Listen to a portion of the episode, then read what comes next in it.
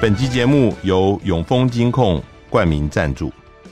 翻转金融，共创美好生活，以新闻开启国际视野。永丰金控与您一同掌握全球脉动。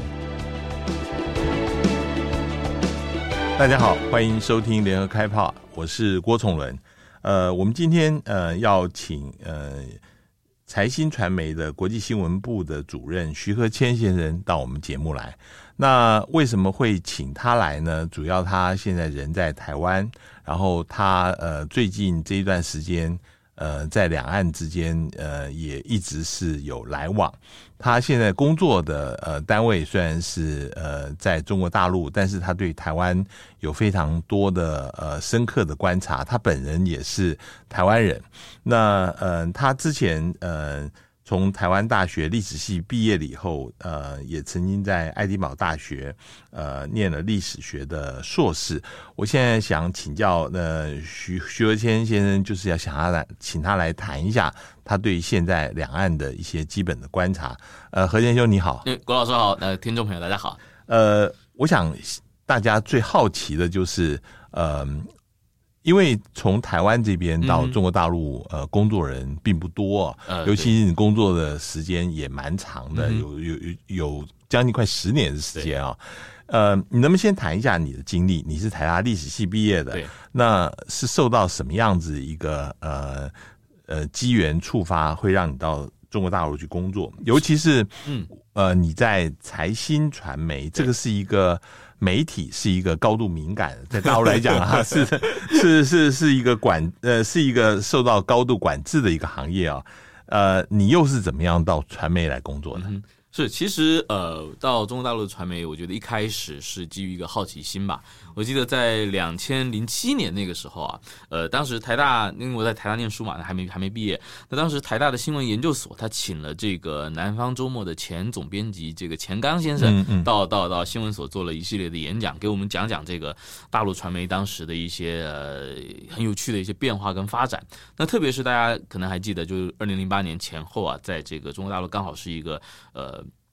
社会剧烈变化的一个一个，包括经济高速增长，然后跟国际社会的关系也在处于这个非常多的新的可能性，呃，新的关系也不断的建立的一个时期。那我就觉得，在这个社会的剧烈的转型期呢，这个媒体呢，其实会对社会扮演很很重要的工作。那这个从台湾的角度来讲，我是一九八七年次的，那刚好是生在台湾这个解严。然后这个政治转型基本最大的关卡迈过去的那个、嗯、那那个那个年头，那所以随着我们一路长大，到了二十几岁，快要这个毕业就业的时候，我们就感觉说，那好像这个传媒在台湾这个这个能做的最惊心动魄的、最最关键时刻的临门一脚的很多的作用，好像在在二零零几年的台湾已经这个时间点已经过去了。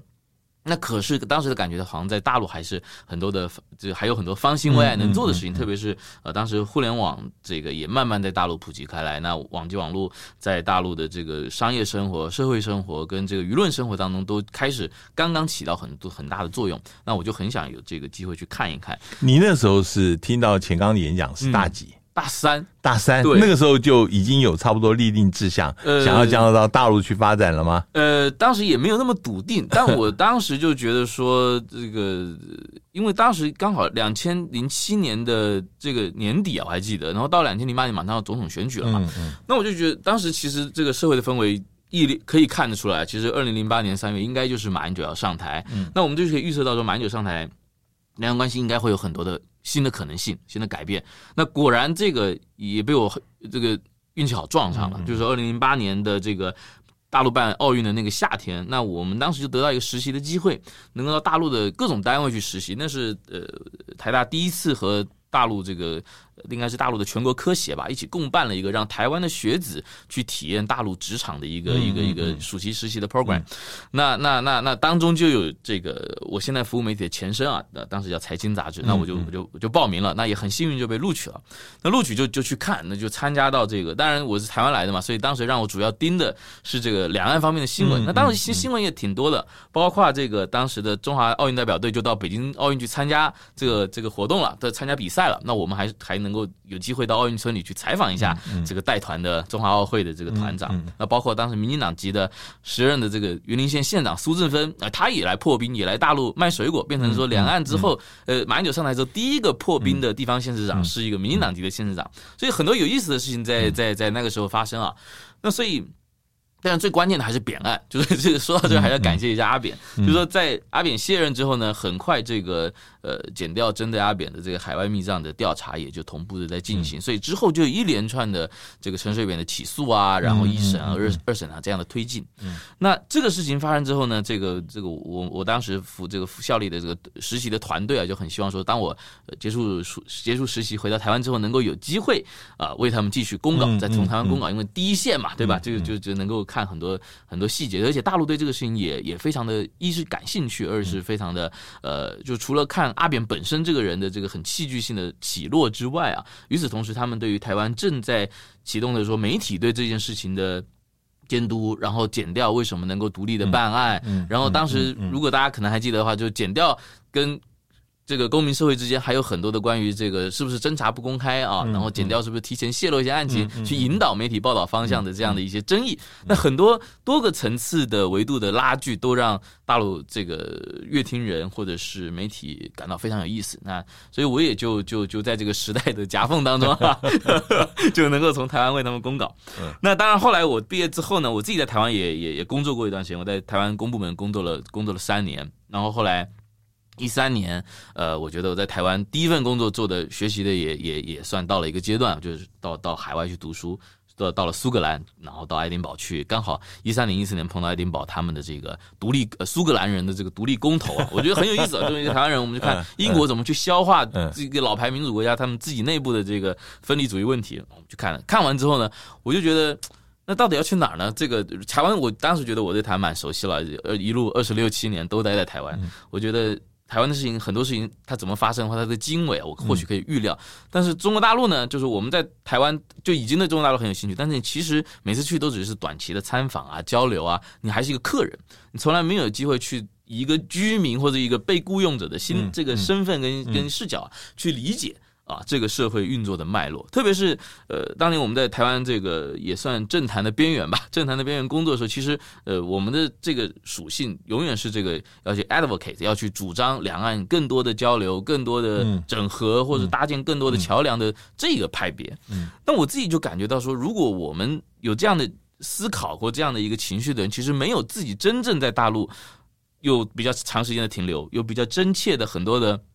不是只是作为客人的这种真切的跟这个社会体制互动的感受，然后就在台湾这个呃提倡这些东西，好像似乎有一点点不负责任，所以我就觉得那。呃，从个人兴趣角角度来讲，或者从这个这个这个这个政策主张的这个抱负来，好像是应该啊到大陆去去累积更多的理解，累积更多的这个这个这个经验，嗯啊，所以就就一四年秋天就这么去了，对 一路到了现在。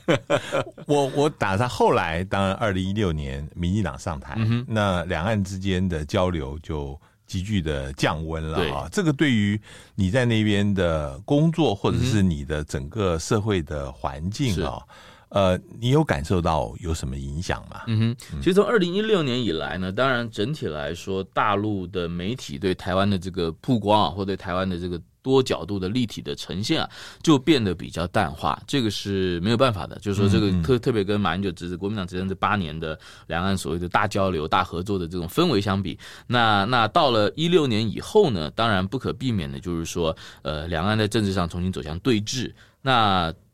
特别是近几年来吧，就说这个所谓新冷战的氛围啊，这个风在吹起来。对，那那那台湾在国际空间上的很多的这个作为，那也让中国大陆感到这个这个如鲠在喉啊。嗯，所以他在政治面上呢，对于台湾的报道，他就是说，呃，他他会就比较线索啊。对，但是民间的交流，我觉得还是在这个冰封之下，还是不绝于缕啊，还是有在有在动。特别是经历三年疫情之后，我们看到二零二三年大陆重新边界开放之后啊，也还有。有也有局部的这个回温的迹象，对，但是对我个人来说其实还好，因为到后来一六年，当时这个 川普快上台之后啊，我就我就我就川普当选之后啊，我就感觉哎呀，这个世界要乱起来了，所以我就跟公司请调说，我以后是不是能够这个，原本我前头两年是从一四年到一六年，我主要做大陆这个内政啊，关注大陆的这个医医疗啊。教育啊、社保啊、三农啊、城市建设啊、嗯、这些东西，我就一六年秋天我就请调到这个转到国际部来。哦。啊，然后说哎，未来可能这个国际新闻会会有很多事情，所以一六年之后虽然两岸新闻淡了，但是呢，这个国际事儿还是很多，这个很热闹，这个风云风云迭起，所以这个我我后面这几年一直到现在，我都主要的责任其实是 cover 这个国际新闻。那顺便当然因为我自己出身的关系啊，这个两岸两岸也在我天然的这个守备范围当中。嗯，我我我想特别问的就是接下来呃最近三年的疫情，嗯、尤其二零二零年以后啊，嗯、那嗯、呃，你刚刚说虽然二零一六年呃民进党上台，可是民间的交流仍然是很密切的，但是二零二零年经过疫情以后啊，呃不仅是观光，嗯、呃学生之间的交流也都断掉了嘛，对，对这个事情嗯。呃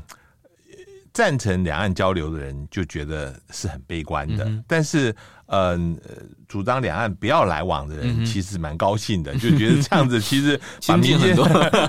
民间交流呃没有了以后，其实呃两岸之间的这个关系似乎也会越拉越远。嗯哼，你自己呃是乐观还是悲观的？在现在疫情已经结束之后，嗯哼，这样子的动力会回来吗？还是你怎么看这个事情？是，我觉得这个乐观跟悲观的理由，呃，都有。但是我自己在大陆也常被问啊，因为大陆也有很多这个对台湾或者是对这个民国时代有情怀的很多人。嗯，嗯，有时候我们一起一块聊天啊，然后他们就很惆怅，就说：“哎呀，这个大陆第一代来台的老兵啊，或者是外省世代啊，四九年的这这个这波移民很多都凋零了。嗯，那未来是不是？”台湾就已经没有人真心想跟大陆啊这个发展比较真诚的带有感情的来往，他们就很惆怅，未来怎么办？那我永远就劝解他们，就不用太惆怅，因为这个台湾海峡这个也就一百四十多公里宽啊，那这个人跟人之间，两个社会之间啊，永远会找到发展各种新关系的理由跟方式。那当然，诚如这个郭老师刚刚说的，就是说，其实，在疫情之前，二零一九年大陆来台的自由行就就就就因为政治的原因啊，就就断掉了。这当然是一个我个人就觉得非常可惜的一个事情，而且看起来到目前为止，大陆方面并没有准备要要恢复啊，批准这个这个大陆公民能够重新来来台湾这个自由行，大陆叫个人游。但是与此同时呢，这个即便在疫情阻隔之下，我我自己也发现，就是这两三年来，这个两岸的普通的民众啊，就真。通过网络的方式，包包括通过抖音啊，通过小红书啊这些大陆自己开发的平台，诶，好像有了非常多这个急升，就是它不是面对面的互动，但是它从它变成就是说两岸交流，从原本我们想象这种知识精英、产官学高层这种觥筹交错，现在已经深化到很多的普通民众就在呃这些软软体上面去分享自己的生活，然后甚至很多人在那边互相的讨论。呃，特别是小红书啊，因为它是一个女性群体比较用用户比较多的一个软体，所以它的讨论的这个尺这个氛围啊，跟这个话题都比较软性，都很有意思。它不像这个男生多的这个用平台，可能吵了半天就是统独啊、打仗啊，然后那个怎样啊，这共产党、国民党如何如何。那我这个是我内人告诉我的，我内人他本身大陆人，所以他他来到台湾之后，他就发现，哎，台湾也有很多小红书的用户，就然后这些用户呢，几乎就没有。特别去意识到小红书好像是一个大陆平台，他就在小红书的用户上就分享自己的生活点滴啊，在哪里买衣服啊，然后这个彩妆啊，哪里有什么餐厅好吃啊，那甚至是有的时候会会有这个台湾的小女生就在小红书上面说，哎呀，这个好想找一个大陆男朋友，这东北人高高壮壮的看起来很好啊，然后就会有大陆用户在下面女用户在下面留言说啊，这个东北人都 都都都很这个都很都很直男癌啊，都很这个这这没有什么好，台湾男生比较好，然后。他这个台湾的女性用户又会一拥而上，又会在互相吐槽，这个互相唠嗑求进步。呃，但是你就很发现这个很有意思，就是说两岸永远会找到很多彼此的呃共同的话题。那包括另外像现在我觉得台湾这最近大家也在讨论嘛，台湾的夜市里面好像也出现很多这种模仿这个抖音从抖音上看来的这个料理的制作方式啊。那这个有有一些料理，包括前几天我有朋友就就说，哎，好像这个。这个雪奶宝在台湾很流行啊，这个大陆小吃。然后我说什么雪奶，我自己都没听过，感觉我我我就说，哎，这个是在摊贩上，在夜市流行那些很多很多新的事物啊，我在大陆自己是都没有注意到的，但是它已经进入到这个台湾社会，所以我觉得，那我，我，但是我我想问你，这官方其实呃，台湾的官方是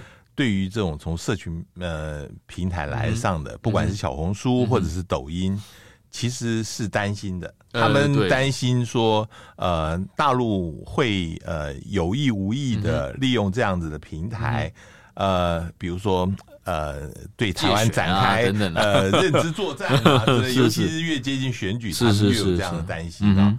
嗯，你自己是呃怎么看这样子的这个这个官方方面对于这个事情的看法？是，我觉得台湾方面当然这个。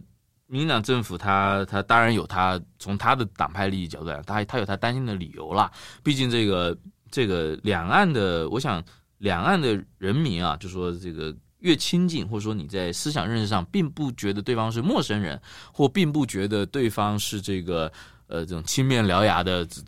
就就就你发现两岸社会彼此通过这些。互联网上交流，发现彼此都是正常人之后啊，这个其实我觉得大家所谓的见面三分情，或或相识即是有缘啊，可能他确实会让台湾的很多用户在一方面呢，他在看大陆的这些不管是。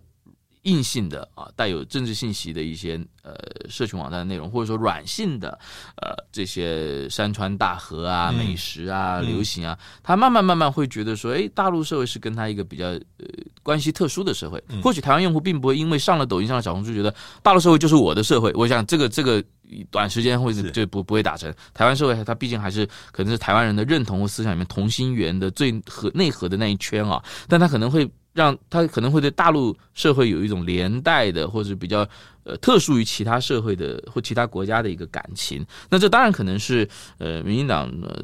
从选举利益来说，他并不乐见的。但我觉得另一方面，他可能也会。让台湾社会去避免在两岸关系上做出一些极端的选择啊！当他发现说哦，那就说就说呃，大陆的上也有这么多跟我一样为了生计奋斗、重视孩子教育，天天每一到周末就想着啊，又要带孩子去哪里玩，已经想不到去哪里玩的这些年轻的家长，就是大家彼此当发现彼此的生活有很多可以互相共鸣或互相这个参照之处，或许。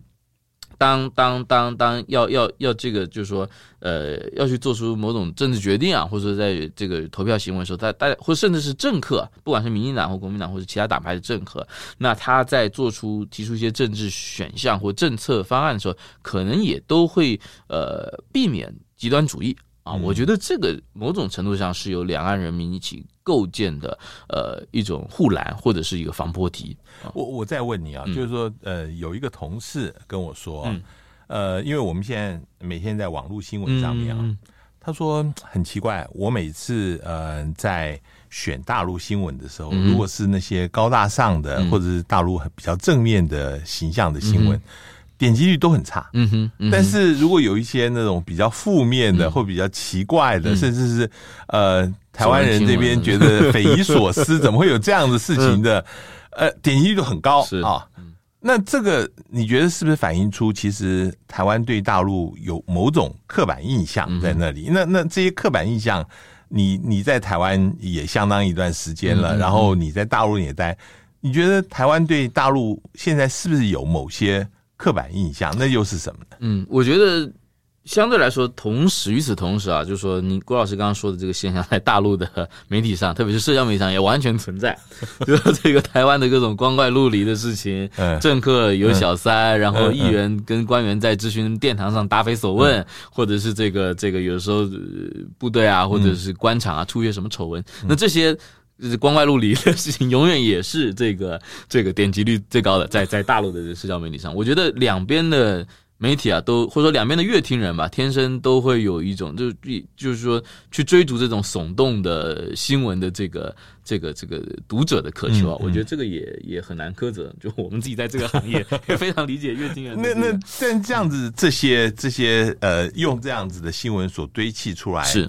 会不会呃越来越造成台湾跟大陆之间的误解呢？是或者说这里面的距离会不会越来越越拉越远呢？是，所以我我我一直也也也在大陆跟很多大陆的涉台的学者交流啊，甚至有时候是交锋的时候，我也一直说，在大陆超支在在在我的部分啊，包括这个大陆自由行啊。对台的这个恢复啊，应该赶快做，应该应该就是说，毕竟你能够让两岸的交流以及两岸旗舰和刻板印象的化解，呃，重新在人与人之间自然的这个发生自然的融化，自然的去填平这些呃观念上或认识上的沟壑，那其实是是对两岸和平最好的一个一个一个保障。那当然。大家也都知道，大陆还是一个这个政治挂帅的一个社会啊，所以当大陆的判断就是说，在在大的政治关系没有没有没有没有好转之前，他们很难局部的或单方面的去做呃这个单独把旅游这一块抽出来说，那就旅游开绿灯，然后民间交两这个民间交往这个这个大大唱大大唱其道。啊，这个。大陆现在坦白说还比较难，那那但与此同时呢，我们也观察到另外一个有意思的现象，就是说海外的很多呃这个这个目前居住在海外的原本从大陆呃出来，不管是念书啊、经商啊、工作啊，还是移民的这些人呢，呃这些大陆大大陆在海外的移民呢，他他对台湾也很有兴趣。嗯，那最近陆委会也开放这个，只要在第三地你有一个一年以上的长期签的人，基本都呃可以来台湾啊。所以这个我我也听到这个我很多的朋友就。就开始重新再跟我打听，就说啊，那这个来台湾现在要来看什么？然后现在哪里怎么走啊？等等等等，我觉得这也是一个这个聊胜于无的一个好现象。那那那那，甚至从。更长远的这个角度来说，如果台湾能够通过呃这些方式吧，跟跟我相信不只是呃从大陆出来的人啊，包括这个香港的华人，甚至是新马啊东南亚的华人，嗯嗯那那我觉得台湾不管怎么说，它还是在华人社会的一个非常独特，也有一个非常独特呃非常深厚积淀的一个地方，不管是制度积淀、文化积淀，或台湾社会走过的这个呃。呃，政治转型的历程啊，包括还有在台湾是现在在产业上的一些呃养老啊、长照啊、绿能啊等等方面的一些自己的优势啊，我觉得这这个这个把把把台湾的门开的大一点，让更多的人能够跟台湾啊发生各种各样的关系啊，不管是旅游的关系、投资的关系，甚至是短期访学的关系，甚至是让孩子来。来来来上台湾的小学上一年学把中文学好，啊学学正体字等等的，我觉得这可能都是台湾未来呃可以去做的事情。从这么从从地缘政治的现实的角度来讲，呃，跟各方广结善缘，跟各方积淀呃更多深厚的关系，我觉得是是保障台湾安全的一个一个好的方法啊。所以你觉得台湾的社会跟文化？嗯对大陆还是有吸引力的哦。那我我的问题是，当然政治是另外一回事啊。对。可是，嗯，你说大陆人还是想来台湾，呃，还是想知道台湾的这些事情，嗯，是意味着台湾在这方面，嗯，是对大陆还是有吸引力的嘛？对，我觉得当然也很难说，也不能说对大陆的所有人。永远都有吸引力，但是对大陆的至少一部分的人啊，当他要去看这个，就是说每个社会嘛，总会不管大社会还是小社会，总会去思考，呃，我们今天的处境是什么，然后我们这个社会发展的下一个阶段要往哪里去。那我觉得从大陆的社会的角度来看呢，呃，周边啊，就这个包括台湾。啊，包括这个日本，包括新加坡啊等等，甚至包括香港的一些问题，那都会是大陆自己社会，特别是社会精英在在在思考啊下一步制度的很多的解方的的的一个参照系。那我想台湾又尤其是呃一个可可值得观摩的一个，或者说可值值得作为借鉴啊这个。的的的一个对象，包括像大陆现在已经有的很多东西，像像像大陆的大部分的城市啊，特别是一线城市，它都会有一个叫做一二三四五的这个市长专线吧，或市长信箱。对，那它其实最早就是从台北市的这个或台湾的这个一九九九这个市民热线，从这个两岸台北上海的双城论坛，然后来来来学习过来的。所以当时上海市还派了一些干部就在台北的一九九九那个电话客服中心蹲点，去理解说一个政府。市政府怎么去处理来自民间的这个东西？我我想还有一个事情也是台北跟上海交流的结果，嗯、就是台北开始做垃圾分类，嗯，现在在上海其实也是一直前些时候一直在推行当中嘛，对对对，对，对。那像这种东西，其实就变成说，大陆虽然大陆没有像台湾的这种这种比较西方化的这种选举机制啊，但是通过一二三四五的这个市民热线啊，然后去直接去解决呃基层的一些堵点跟痛点，那某种程度上也是他去。交换它的这个这个治理合法性的一个很重要的来源啊，包括我自己在在在北京，我也打过这个北京的一二三四五，去我就怀疑我们家好像这个附近的一个是不是有人半夜偷排偷烧垃圾啊，或者说在那个垃圾焚化炉是不是不达标啊什么的。对，那后来那一二三四五的人就给我回电，然后就跟我说了半天，然后就说他们也也也晚上，他就说你是几点闻到？我说半夜十一点、半夜两点都有异味。他说那我们也闻闻看啊，然后他就。跟跟我跟我解释了半天，然后还去调查我家周边是不是有这种废弃的工厂啊，然后什么，然后来跟我做一个回复，然后希望我能够同意他的解释，然后结案。那我觉得这个东西也就是台湾经验的一个蛮好的一个一个一个交流跟输出啊。那除此之外，我想包括台湾这个是政府层面的，包括但当然台湾更珍贵的是一个民间的活力跟创造力，包括这个我们的养老，包括台湾的这个在。性别意识上的这个宽容啊，包括对同性恋啊、同性恋婚姻或同性恋群体的宽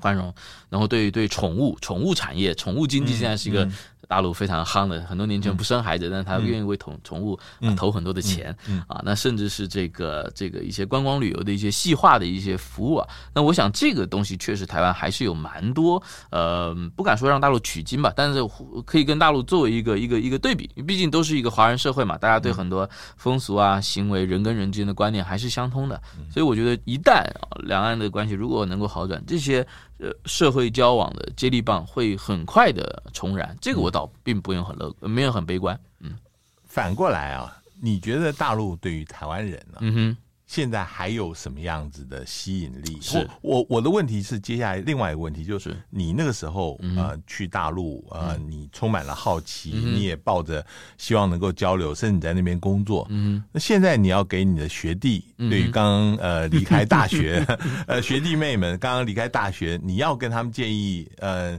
是不是还适合到中国大陆去发展？那大陆能够带给你什么样子的一个呃愿景，或者大陆能够吸引？这些年轻人的地方在哪里？是，我想这个经过这么些年的变化哦，大陆我觉得我，包括我在大陆自己跟跟跟大陆方面的朋友，包括他们一些主事的官员聊，我也我也说，台生台青的登陆啊，可能会遭遇一波小的这个倒春寒。嗯啊，这我觉得这是首先是大陆自己的这个呃发展路径，就包括他大学生逐年的扩招，现在一年毕业大概一年就是。一千万的，对一千多万的大学生，我我记得我去的时候，那时候大概七百多万。二零一四年我在大陆是大概七百多万，现在一千多万了。那大陆自己本身的大学生 要这个在毕业之后，要在一线城市，我们说北上广深啊，北京、上海、广州、深圳这些呃经济最繁华的地方，要去落脚，要去要去呃待下来，其实本身都都都都很辛苦啊。他的这个每个月要付出的房租，可能就是他能拿到的工资的几乎一半。啊，那那就是说这个东西，那那那我觉得现在这凭着大陆的这个大陆的对大学人才的培养，他也并不会说哦，因为你一个人从台湾来，我就把你另眼相看，就给你加百分之三十、百分之四十的薪水。你要就算你能找到工作，你的这个竞争的起点、起薪的续薪的起点，可能跟大陆毕业生也是一样的啊。那所以这个东西对台湾的年轻人来讲，还有没有吸引力？我觉得这可能就要就要打上一个问号。那前几年呢，这个大陆。呃，这个在疫情之前吧，我北上广深的这个我自己观察到，服务业的薪资啊，其实是一度呃超越了台北和台湾的这个平均的标准。嗯，嗯，那但是呢，疫情之后又有一点又有一点回落。那所以我觉得现在的台湾年轻人要登陆啊，那以一般人的条件来说，可能北上广深还是比较辛苦的，要要去找到一个好的适才适所的机会，他可能要去往二线城市走，往省会城市走，那甚至是有一些人可能。二线半、三线的城市走，那这样的城市走呢，就是说，一方面它的这个续薪薪水的工资水平会有一个天花板，它未必有这么大的诱因。那即便他工资上得去，还考虑到台湾台湾年轻人可能还考虑到离家里遥远啊，跟亲人分别啊，啊，每年这个机票往返的开销啊等等的。所以我觉得从就业角度来讲，或许这个大陆对台湾年轻人最有呃吸引力的那个高峰点，或许已经过去了，嗯啊，但是对一部分的。呃，台湾人就是说，他如果不想只是在台湾的职场打转，他想要去处理不同层次的问题啊，或者说他想要去 handle 不同呃个这个不同规模的这个市场的群体，包括他的客户，然后他想去有这种历练自己管理很多分店的这种经验，或者他想去做一些这个比所谓的国际级的 deal 啊，那我觉得大陆确实对一部分的有这样的怀想的台湾年轻人，还是还是有它的开放性跟它的吸引力，对，但是对普遍来说，呃，我并不认为。嗯，任何一个人都很适合到大陆去这个就业谋业。好，我我们刚刚谈的大概都是呃比较就是个人的是是是是。我我想呃接下来谈就是呃何谦呃你的专业啊，就是谈国际新闻啊。嗯，在旧金山那个拜习高峰会之后啊，呃，现在中美关系明显的有缓和的迹象。那但是也有也有人认为这只是暂时性的现象，嗯嗯、呃，不可能中美会呃真正的和解啊，嗯、尤其是呃明年台湾的选举，嗯、然后接下来又是美国的选举，你是怎么看这个事情的？美中关系？是我我认为，虽然这个在旧金山举行的这个习近平跟拜登的高峰会呢，两边都有呃去管控这个关系，避免螺旋下探。然后呢，希望这个关系止跌，甚至是止跌回升的这样的一个诚意，我想诚意双方啊都是有的。但是，正如这个郭老师刚刚所所描述的，我觉得从总体的这个格局来看，中美之间的长期的这个战略竞争吧，或者说具体到呃台湾自己所面对的这种地缘跟安全上的军事的这种对峙啊，我觉得短期之内。很难消解啊，它可能这个 会会会会伴随着台湾很长的时间。那当然，台湾它就作为两大板块当中夹缝当中所处的一个社会啊，那也格外的需要呃智慧跟跟跟一些一些耐心啊，还有一些呃，我觉得一些审慎吧，去去去应对。嗯，那呃，中国大陆当然，我想它并不是说。要对美国进行一个战略欺骗，就是说我只是假装跟你好，嗯、我另一手实际上还要、嗯、还要准备挑战你的霸权什么的。嗯、我自己认为说，呃，这几年当然因为疫情的关系啊，这个中美之间，中国大陆跟美国之间的精英层的交流、学界、媒体、知识智库等等的交流也很缺乏啊，所以两边对彼此战略意图的误读跟误判啊，也有一点严重。嗯嗯、那特别是、呃、这个郭老师肯定也非常清楚，就是说美方对于大陆在谈这个所谓百年之未有的大变局，或者是谈。这个东升西降非常的介意，就认为说中国大陆似乎就想要呃认定美国要输了，美国这个日垂西山，日薄西山，嗯嗯、然后呢，大陆要要要称霸全球。那那当然，我想中国大陆它它可能并没有短期之内啊，就说是这个短期就是三十年四三四十年之内啊，可能并没有这样的一个野望吧，或者这样的企图。他我觉得大中国大陆呃首要的目前的首要任务还是在发展自己，还是发展自身，以及发展自身之后呢，呃，针对自己国家周边的这个周边的形势啊，包括西太平洋的形势，那他可能希望出现一个比较自己稳控的啊，然后这个不要。对自己这个针锋相对的不利的这样的局面，但是至于说是不是要到发展到美国那个程度，就是在全世界七八十国家都有这个军事存在，都有军事基地，然后是全世界所有这个呃国际多边组织的背后的制度的设计者，甚至是运行游戏的主导者，是不是要发展到一步到位啊？就是说在短短十年二十年就要到那个地步，那那那甚至说要把美国的这个势力驱逐出这个西太平洋，我觉得。这个呃，目前大陆好像也没有把这个东西当做它的这个啊战略目标，或者是所谓的中华民族伟大复兴的这个定义。嗯，所以我觉得这个这个这个两边当然这个大家重新接触啊，包括从六月布林肯去北京之后，一系列的耶伦啊、雷蒙多啊，这好多的。部长啊，都都都到了大陆，那我觉得一定程度上有有助于这个多多沟通、多多对话，有助于消弭这个误解跟误判。但与此同时呢，就是郭老师刚刚也讲了，选举季迫在眉睫，那特别是台湾的这个台湾问题啊，所谓台湾问题了，对，但台湾也很多人觉得台湾不是一个问题，就说台湾议题吧，它这个永远会是中美之间最敏感的一根一根神经。那我觉得这个。很大一部分的操之权、操纵这个发球权会操之在美。那我相信台湾不管是蓝绿或者是白啊，哪一党执政，那他的政治选项不应该不会逾越出华盛顿给台北所画下的这个呃行为。空间的这个范围的边界，那我就我我相信赖清德当选或侯友谊当选、柯文哲当选，应该都不会说我就要跟美国开干，我就要跟做一个美国完全不同意的事情，台北还一定要做。我觉得这个应该不至于。但我觉得另外一个大陆比较担忧或觉得不可测的是说，OK，那如果美国是想要稳控台海局势，或者说呃台海和平对美国有利，对世界都有利，那这是一回事。如果有一天情境发展到说美国就要用台湾议题给中国大陆挖一个坑，嗯，他知道这是你不得不跳的一个坑，嗯、我就要在这个议题上，呃，这个这个拉高调门，甚至是跟跟台湾一起合作，嗯、去去去做很多超过了中美以往默契或以往这个红线的这个事情。那届时中国大陆怎么反应？那我想这个也是大陆不只是官方啊，包括我想商界、投资圈啊，甚至是所有跟跟大陆大在生态大陆内部跟外部世界发生比较多联系人都非常关心。的一个事情，所以这个明年这个一月十三号，再过一个月的这个这个台湾的这个大选，我想这个在大陆的关注度也是非常非常高的。你你的意思说，其实台湾这边担心选完了以后，嗯、呃海峡两岸之间会紧张升高，其实大陆那边在一般民间也会这样子担心。呃，对，应该应该说，台湾海峡呃，就是台湾的这个政治的走向啊，以及台海问题的这个呃紧张程度，它不可避免的跟中美关系是绑在一起的。嗯啊。所以，我相信在大陆呢，他这个希望中美关系平稳的人呢，呃，应该也都希望呃台海呃不要生事，台海维持一个可控的，哪怕是冷和平的啊，这个大家不太接触、不太往来，但是也不要出什么意外的一个局面啊。毕竟这个对中国大陆来说，稳定中美关系，呃，一方面呢是是是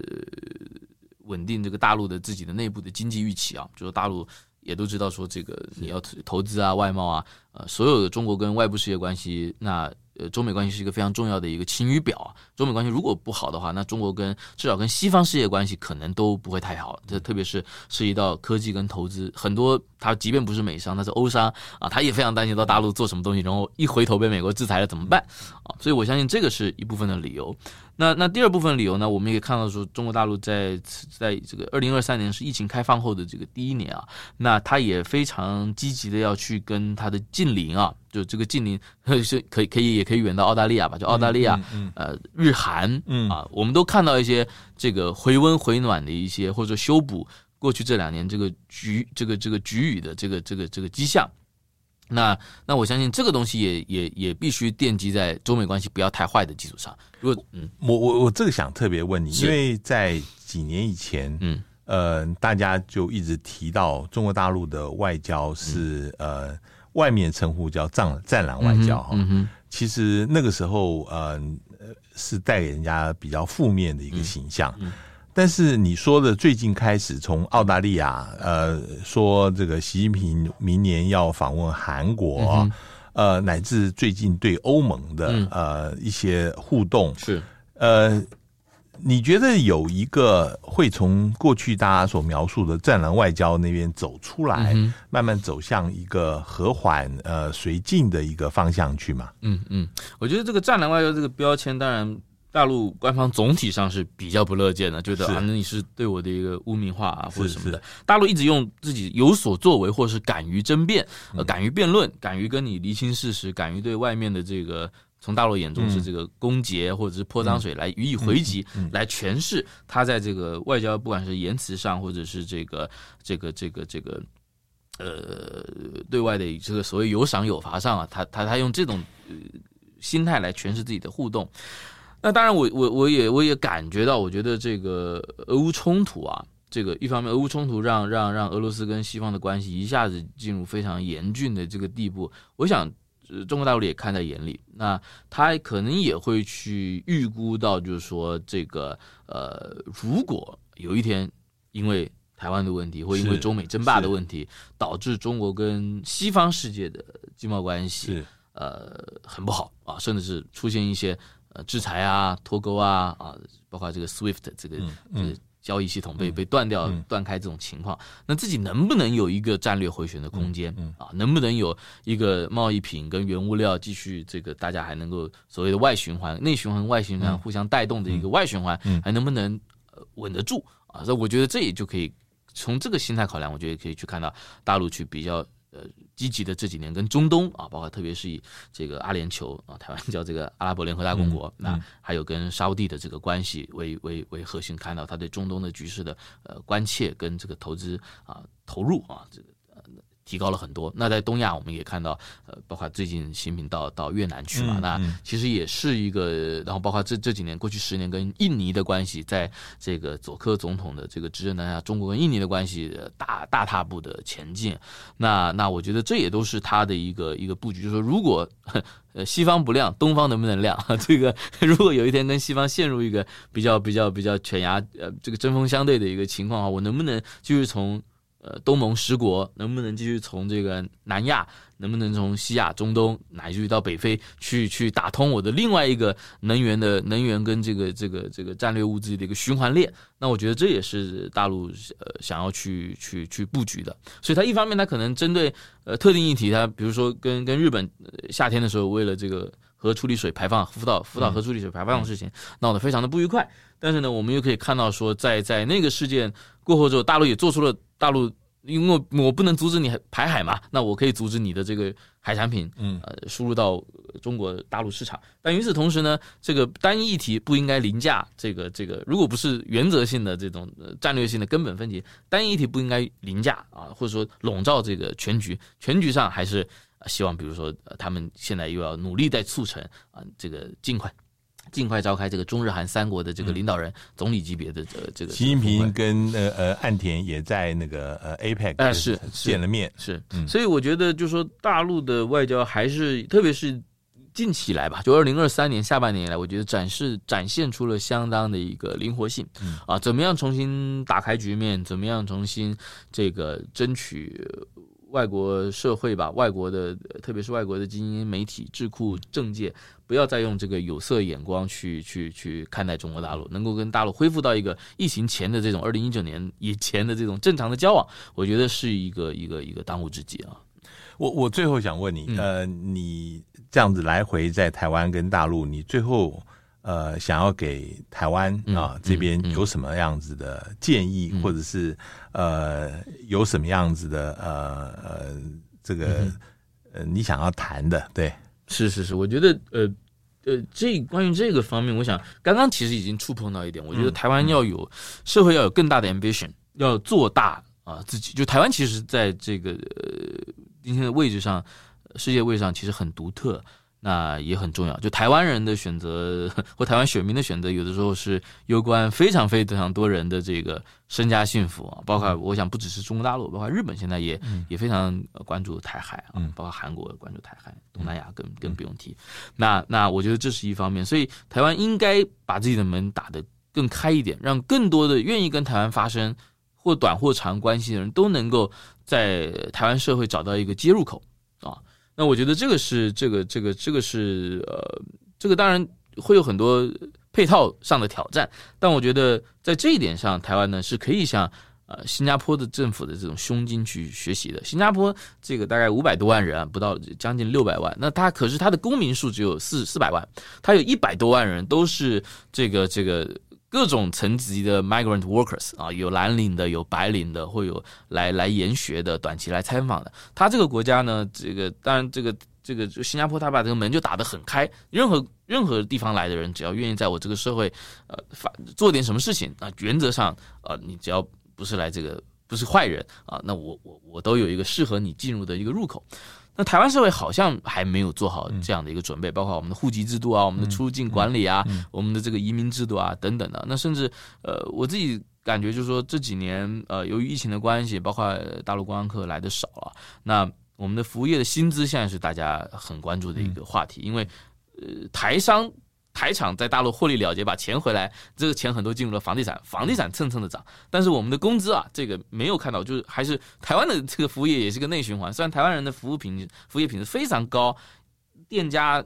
职工、职员也都非常努力，但是我们看到这个薪资的增长幅度是有限的。那如果能够我们把门打得更开一点，让我们这个社会有更多的人在在更多的外部来来的人，不管是大陆或其他社会的人，在这边能够或短或长的居留，我觉得对于拉升台湾的这个经济效能啊，这个也特别是劳动的报酬啊，我觉得都会有立竿见影的很显著的带动作用。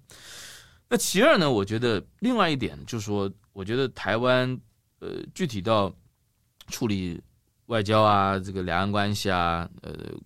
国防啊、安全啊、战略问题的这些，这这这个这个社群啊，我觉得现在有一点党派化，就说这个偏蓝营的或偏绿营的精英，大家这个呃彼此的沟通感觉比较少啊，特别是是是是这个年轻一代啊，就是说五十岁以下的，那我感觉可能也因为在政治上啊，这个因为两边的朋友也也都有一点，那可能在政治上大家各为其主啊，所以这个平常我就彼此彼此都在这个党党派嗯。党同伐异的这个攻防的前线啊，很难有什么这个，虽然彼此也都认识，但很难有什么推心置腹或者说关起门来坦诚交流，不会宣传，不会造势，但是是坦诚交换我们彼此的看法啊，跟我们所见所闻的机会。那我觉得这个其实还是台湾呃非常应该去做的，甚甚至是我觉得像联合报这样的有公信力的媒体平台啊，那应该可以来来扮演一个搭桥者的作用，因为因为其实一个时代一个时代，呃，在在处理这些这些问题的人，他这个圈子都不会很大，但是呢，这个。现在我们看到大部分的，因为台湾的这个智库的文化，感觉就智库的积淀啊，呃，坦白说，也都有一些党派性或有一些政治性的色彩，很难有一个比较大家都能接受的这种中立的机构来把大家都拢在一起，而且举办一些不公开、不对外、不为了宣传，甚至不做记录的，大家关起门来这个好好聊他的两天两夜的这样的一个机会跟活动啊，那我觉得这其实是台湾啊非常迫切需要的一个机制。非常谢谢呃徐若谦呃到我们节目来跟我们谈呃他在台湾的这些感受，谢谢，感谢郭老师邀请，谢谢，呃、也谢谢各位听众收听，我们下次见。上网搜寻 VIP 大 U 点 .com 到联合报数位版看更多精彩的报道。